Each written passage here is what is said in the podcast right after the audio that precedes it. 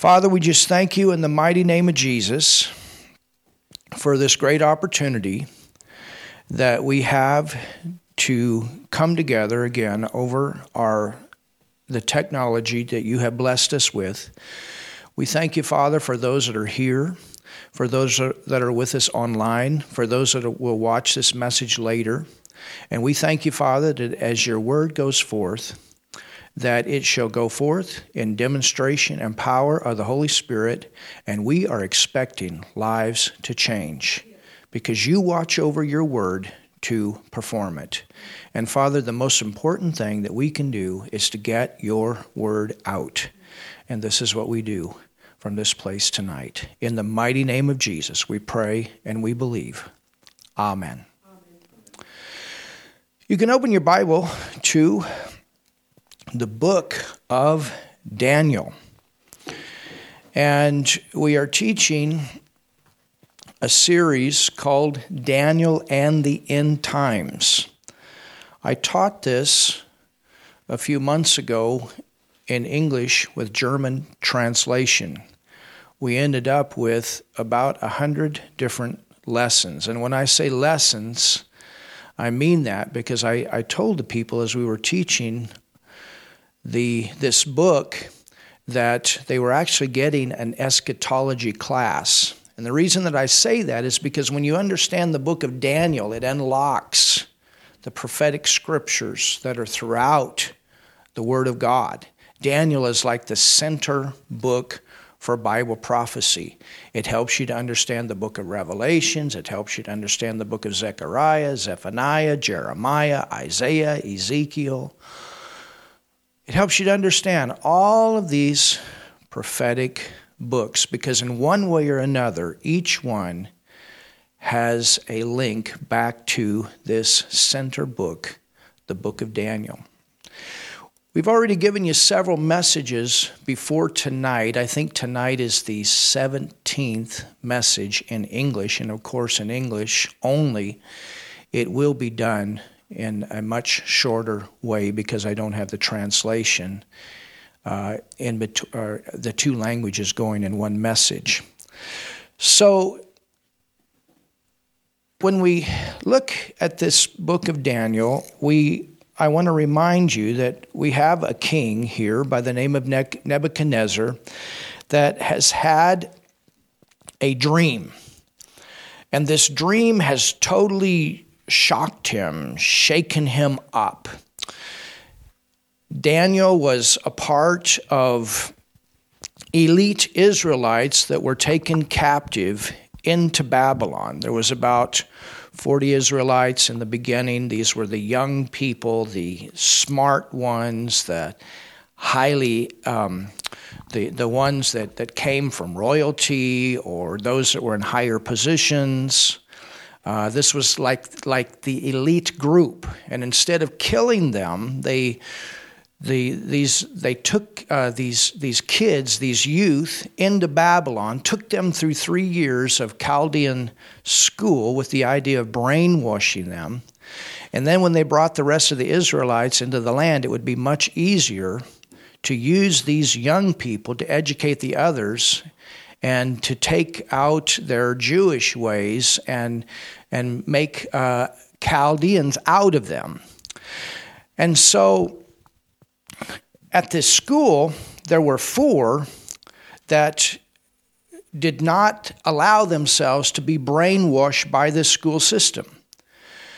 And what enabled them not to be brainwashed is that they held on to the Word of God that they had and the Word of God that they had been taught. They held on to their faith in God and, and trusted Him. And because of that, because of their study of the Word, because of their time in prayer, because of their position of not compromise, God brought them into great positions of authority in this land. And God used these for literally to preserve this nation that would later on come out of captivity in Babylon and go back to the land of Israel to be reestablished in their land. It's amazing when you think about that, what four people that choose not to compromise can actually do for a whole nation.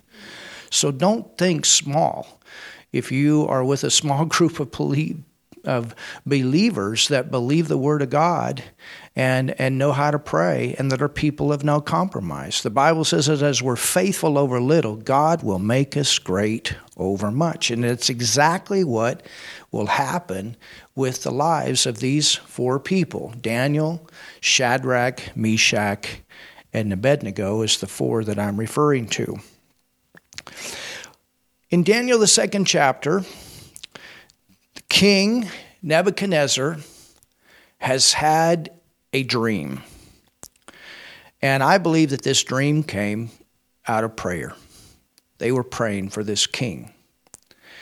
This king had a dream, and, and the purpose for this dream again, and all of these different supernatural manifestations that came throughout this time of captivity, was to preserve the Israelites. They had to be preserved because a promise was given to them that the Redeemer would come through their bloodline. And that's why throughout the whole Old Testament, there was, even when it came down to a small remnant of people that trusted and believed God, they were preserved.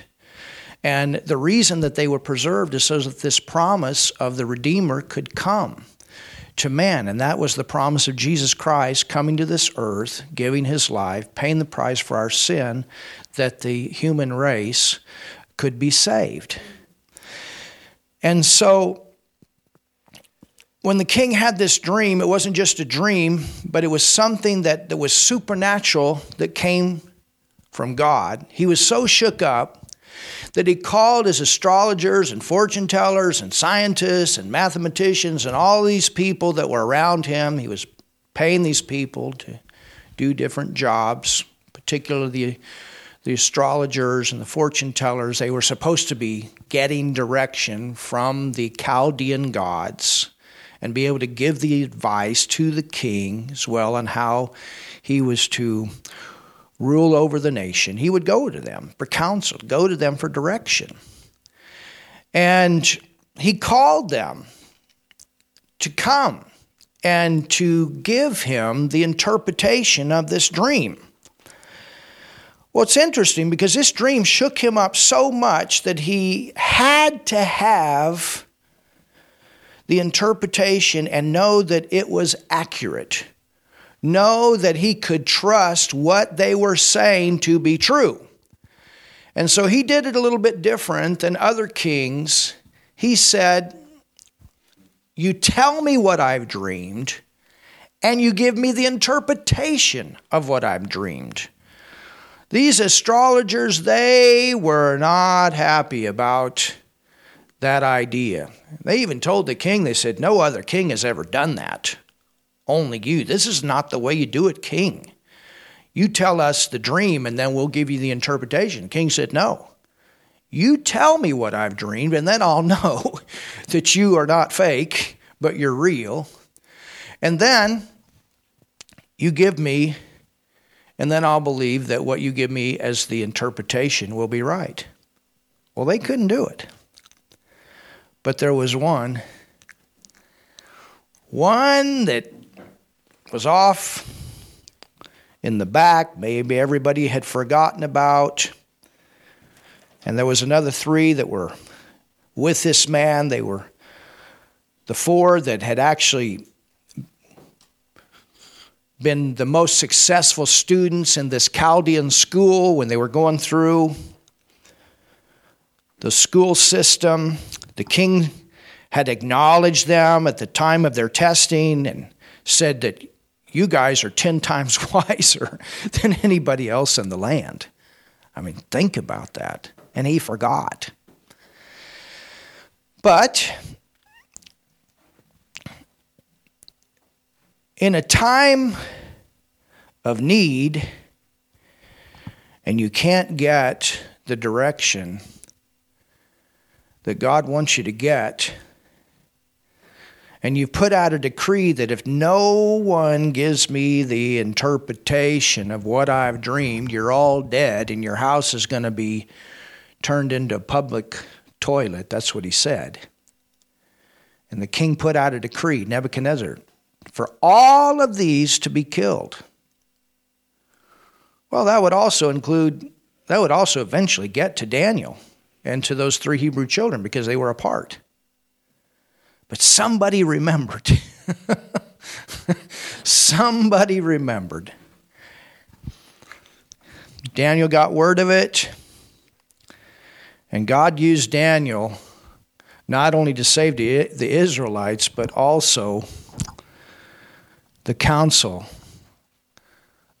the Chaldean counselors, the Chaldean astrologers and witches, and all those. Because of Daniel's position not to compromise, God used him to spare many people's lives. It's amazing when you think about the mercy of God. God was going to use Daniel basically to give everybody a chance here to repent and to get saved. And that included that included the astrologers, that included the soothsayers, that included these others. And so this is what we're going to take up tonight. Let's go to Daniel, the second chapter, and verse 27. Daniel is before King Nebuchadnezzar. It says, Daniel answered in the presence of the king and said, The secret which the king hath demanded cannot. So, first of all, it says, Cannot the wise man? You know, first of all, he's, he's going to get the king to acknowledge that these wise men do not have what he has. They don't have the ability that he has. And the, the, the point that Daniel's going to make here is these men, the, the, the gods of your religion are false. He's going to expose them. It says, The secret which the king hath demanded, cannot the wise men? You know, these are the ones that you've trusted. These are the ones that you're paying, king. They're supposed to be giving you the right counsel when you need it. The astrologers, the magicians, the soothsayers show unto the king. And look at verse 28. Oh, I like this. But there's a God. There's a God, not gods. They had gods, you understand. There's a God. Now, now remember that King Nebuchadnezzar knows Daniel. He has renamed him as Belshazzar, and Bel means the chief god of the Chaldean. And so this is the way the king's thinking. But Daniel says, There's a God. I'm not God. There's a God. Hallelujah. There's someone much higher than I am. But there's a God in heaven that revealeth secrets and maketh known to the king Nebuchadnezzar what shall be in the latter days. Thy dream and the visions of thy head upon thy bed are these.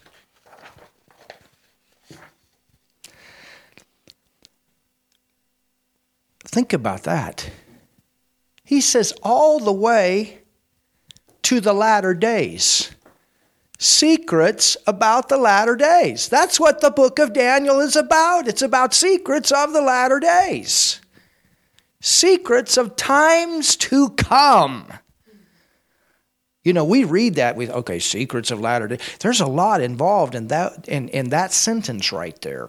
This whole book, prophetic history is, is involved in that sentence right there. And Daniel knows what he's talking about because he's seen it. He knows what this is about. He's seen things to come. He's seen farther than what the king has seen. The king has a glimpse. Daniel's got the picture, he's got the understanding, he's got the revelation of what the king dreamed. As for thee, O king, Thy thoughts came into thy mind upon thy bed. You can imagine the king, he's remembering, yep, I was sleeping. What should come to pass hereafter, and he that revealeth secrets maketh known to thee what shall come to pass. So, my God, the God that I know, gave you a dream, and what he gave you has to do with what is going to come to pass. And we find as we study this, all the way up to the second coming of the Lord Jesus Christ, is what Daniel's referring to. He's referring to the history of nations to come that would dominate over Israel. And then finally, there would be the King of Kings and the Lord of Lords that would come and reign over the whole earth. Wow. As for thee, O king, thy thoughts came into my mind upon thy bed, what should come to pass hereafter. And he that revealeth secrets maketh known to thee what shall come to pass. But as for me, this secret is not revealed to me for any wisdom that I have more than any living. Look at the humility of Daniel there. I'm not any different than anybody else. You can know the same God that I know. That's his point here. But for their sakes, that shall make known the interpretation to the king, that thou mightest know the thoughts of thy heart. You know, it's not just being intellectual that gives you the ability, there's something beyond that. And that's is the point that Daniel is bringing right now is to get the king to think about our God to think about the fact that he needs to change gods. That's the whole point here. It's, it's actually the, the beginning step of sharing the gospel with him that this king can get saved. This king is not going to get saved in at this time, but later on, as we study the book of Daniel, we're going to find out that he actually does get saved. This will be a seed into his life, a seed into his heart, and then that seed will get watered, watered, and later on he will get saved. Thou, O king, sawest, and behold, a great image. This great image, whose brightness was excellent, stood before thee, and the form thereof was terrible. Well, the moment that Daniel said that, the king knew that he was definitely coming with an understanding of what the king had dreamed.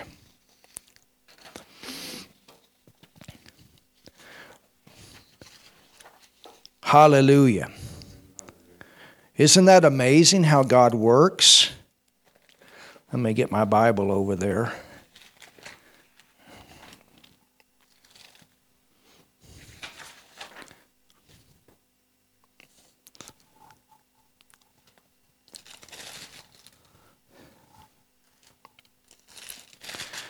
Isn't it amazing how God works?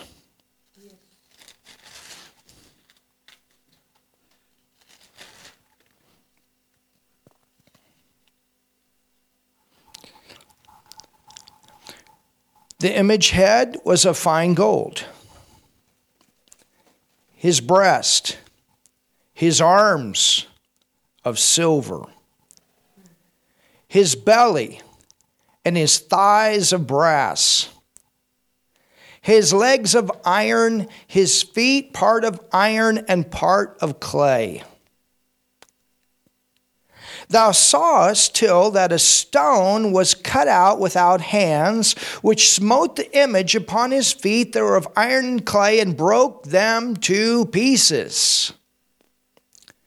Then was the iron, the clay, the brass, the silver, the gold broken to pieces together, and became like the chaff of the summer, summer threshing floors, and the wind carried them away.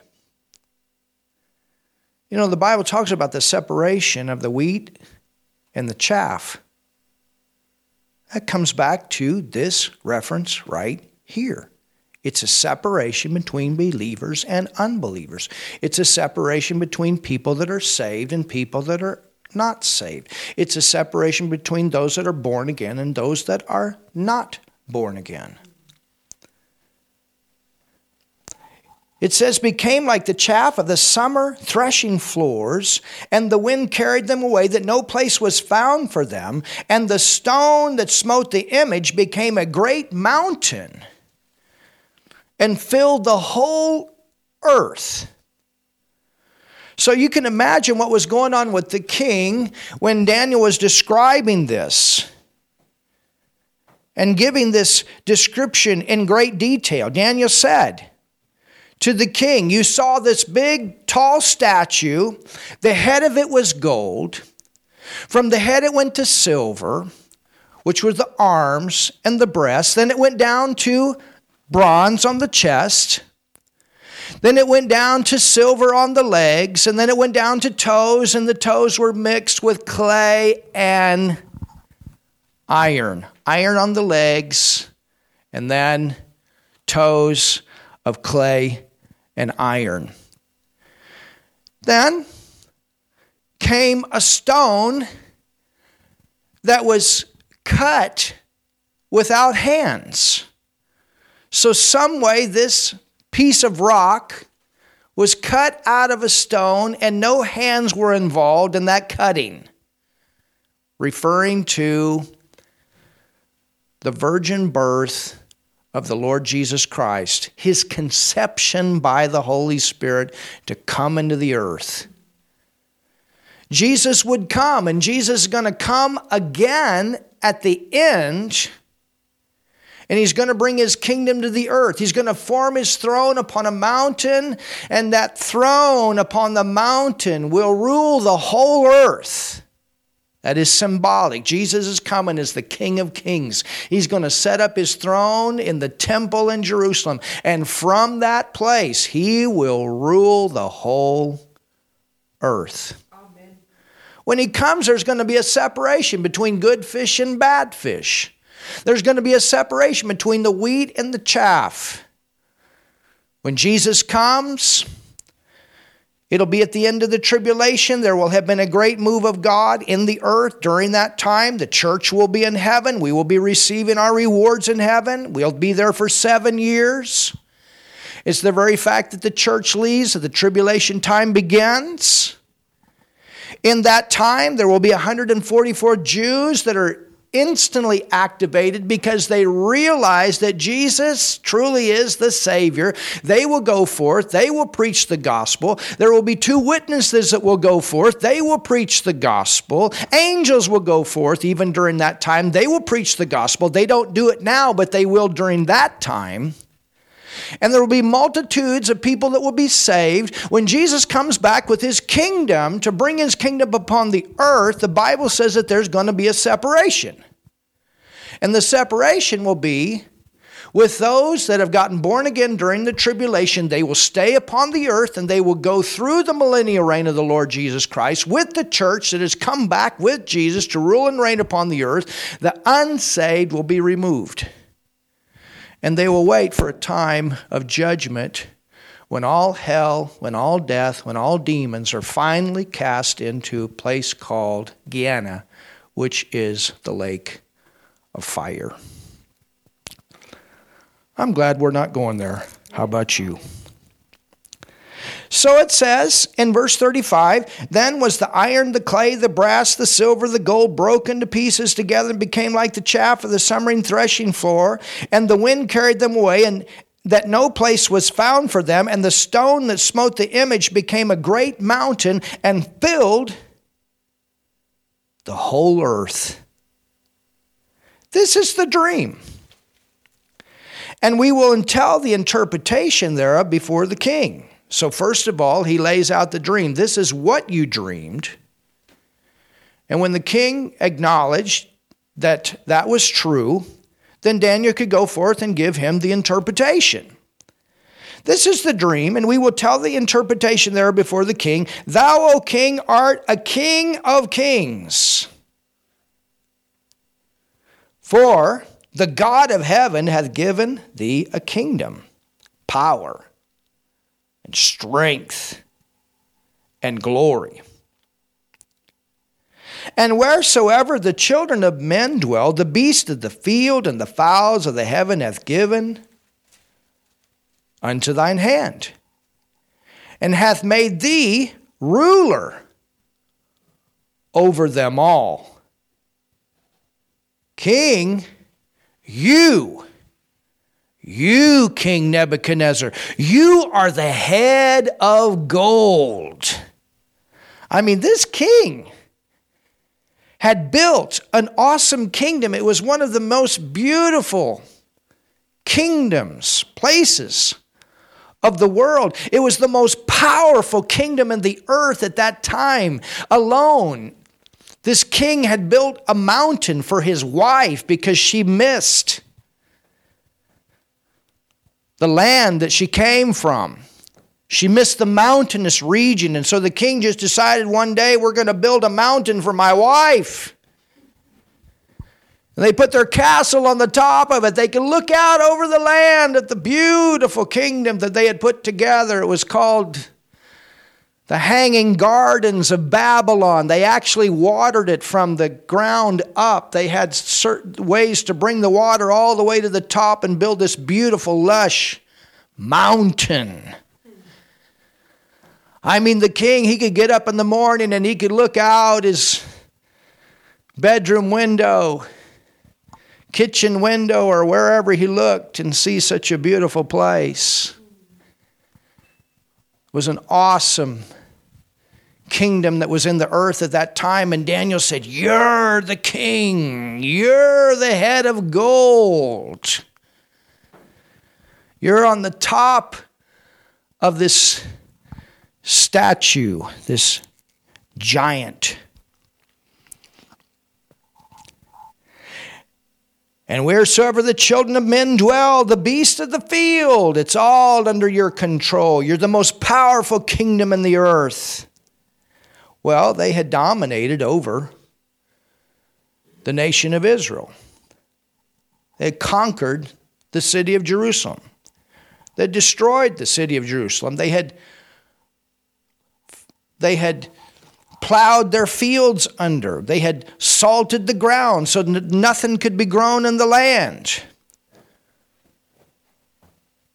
When Israel was right with God, they were the most powerful kingdom in the earth. But when they were in a backslidden condition away from God, they lost their strength, they lost their power, and that's why they went into captivity. 490 years of compromise of idolatry.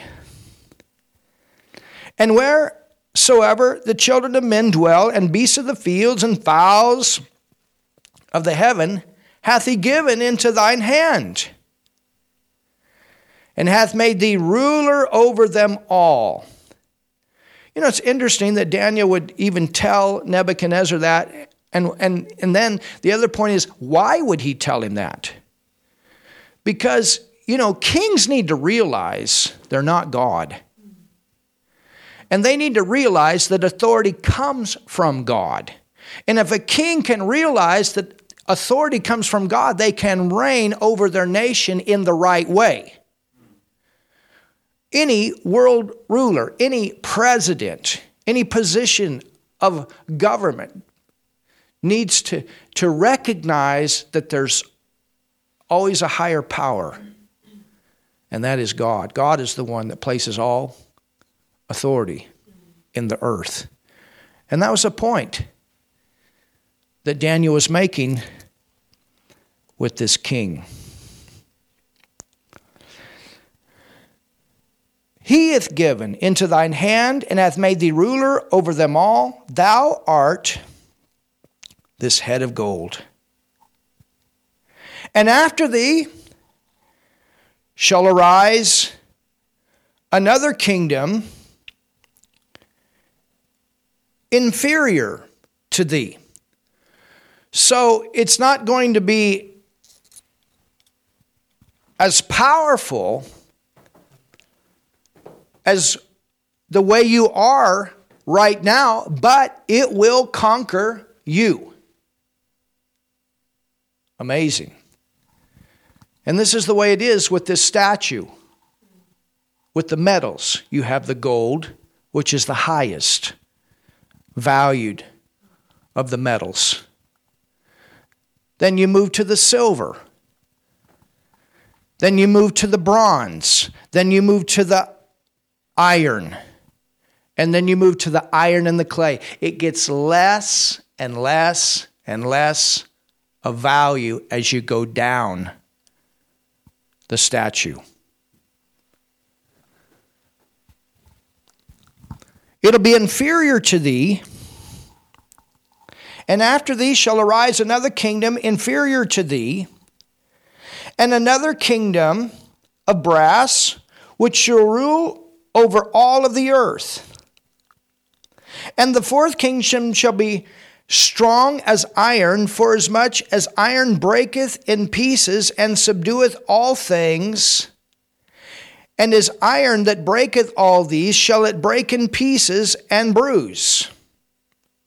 And whereas thou sawest the feet and toes, part of potter's clay and part of iron, the kingdom shall be divided. But there shall be in it of the strength of the iron, for as much as thou sawest the iron mixed with miry clay. And as the toes of the feet were part of iron and part of clay, so the kingdom shall be partly strong and partly broken. And whereas thou sawest iron mixed with miry clay, they shall mingle themselves with the seed of men, but they shall not cleave one to another, even as iron is not mixed with clay. So we have these different kingdoms that will come. We have the Babylonian kingdom, and then what will then there'll be another kingdom that will come. Then there'll be another kingdom that will come. We have the Babylonian kingdom, the next kingdom that comes in history that dominated over Israel was the Medo Persian kingdom. And that had to do with Cyrus, Darius.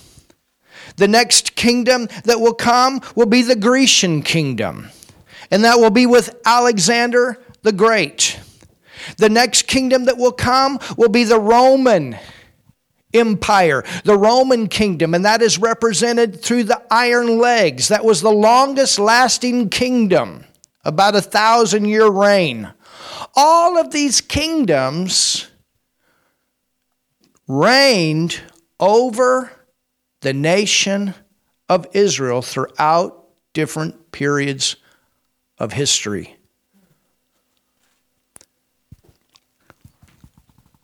Where are we at today? We're on the last one, and that is the formation of the European Union. And this is where we get down to the toes.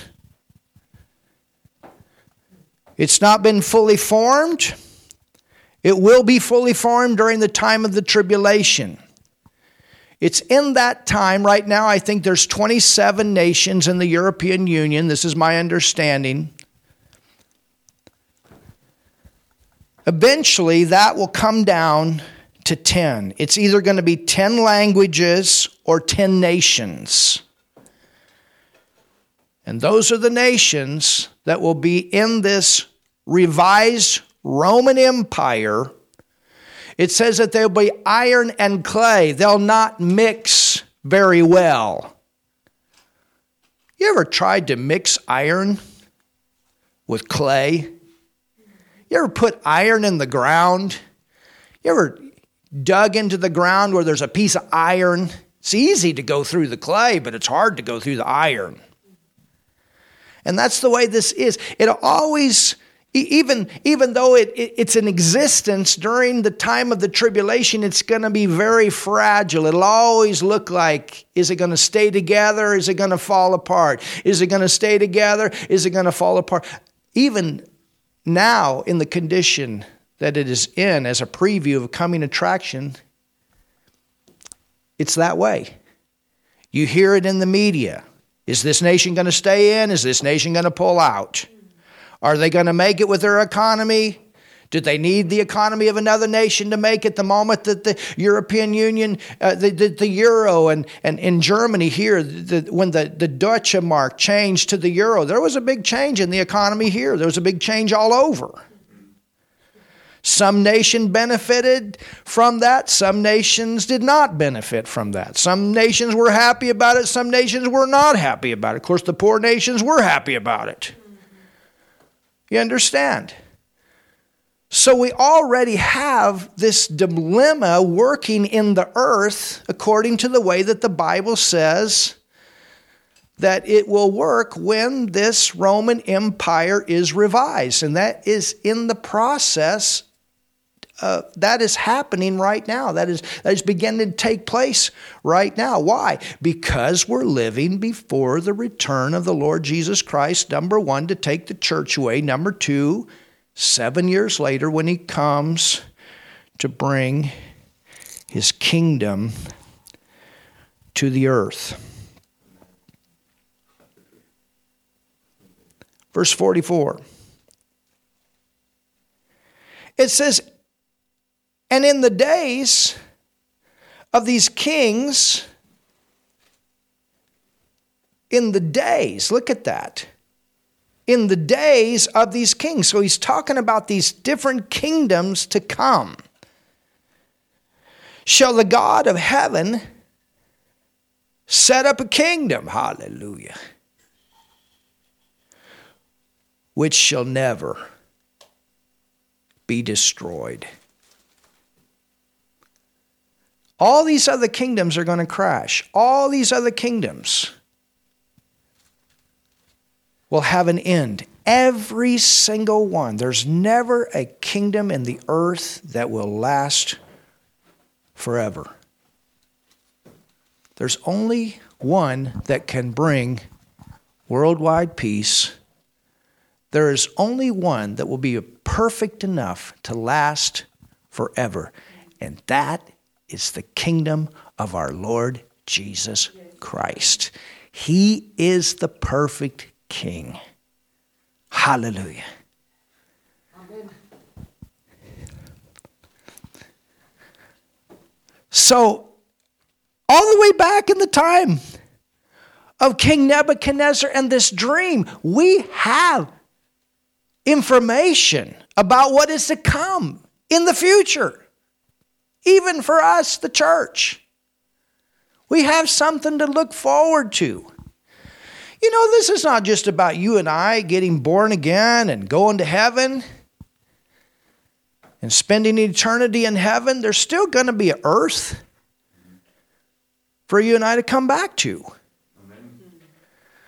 And I believe that for us, it's going to be like the angels. The angels can go to heaven, they can come to earth, go to heaven, come to earth. I believe that in the future, we're going to have the same ability. I mean, when we come back to the earth, we still got a mansion to go to in heaven. It's not for us just to go to heaven and enjoy seven years in our mansion or what Jesus has gone to heaven and prepared for us. I, I, you know, when we get this glorified body, think about the vastness of what we'll what we can experience then. There's so much of the universe that keeps growing and expanding that we don't even know about. And that's God. That's the realm of God. and so when you think about here, what God gave to Daniel, to Nebuchadnezzar, all the way back in this time up till now, this is a big word. A great prophetic word to give us some wonderful sight about the awesomeness of what we have to look forward to. It says, And in these days, in the days of these kings, interesting that he would even use that term, like this is a short period of time. I mean, we're talking about thousands of years here. And in the days of these kings shall the God of heaven set up a kingdom which shall never be destroyed, And the kingdom shall not be left to other people, but shall break in pieces and consume all kingdoms, and it shall stand forever.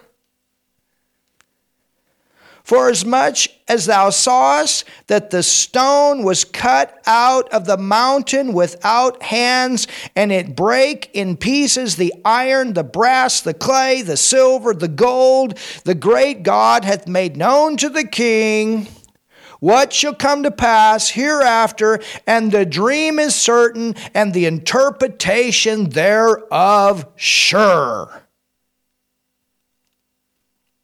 Wow. Well,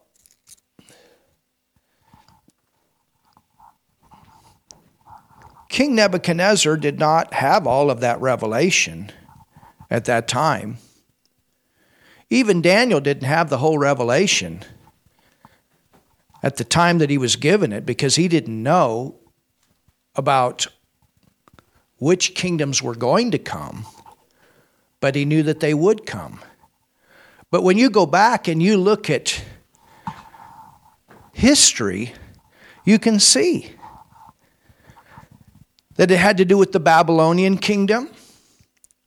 Later on, as we go into the book, we're going to look at some of the history in the book of Daniel because Daniel is going to live through three of these kingdoms.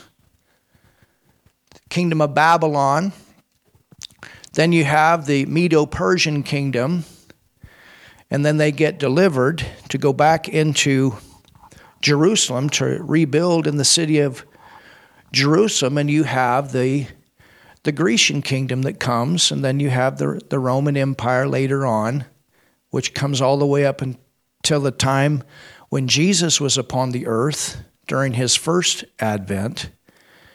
And now we have this revised Roman Empire that is coming into existence in our time. So there's a lot in that verse.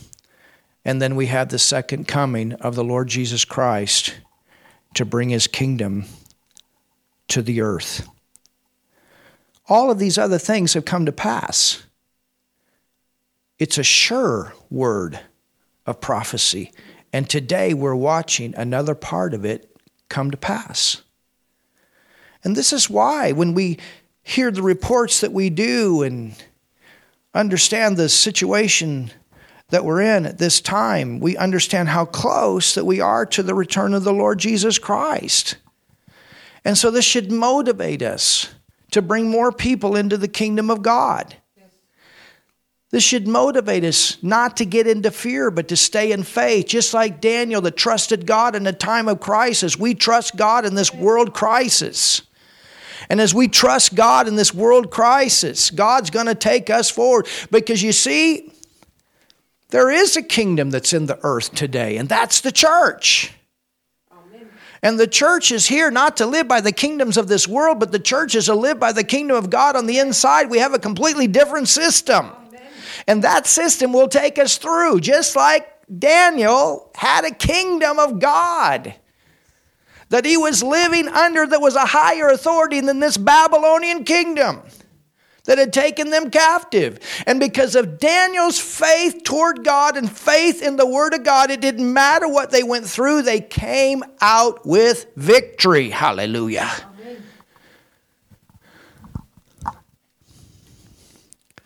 That's our hope. That's our trust. Verse 46. Then the king Nebuchadnezzar fell upon his face and worshiped Daniel and said,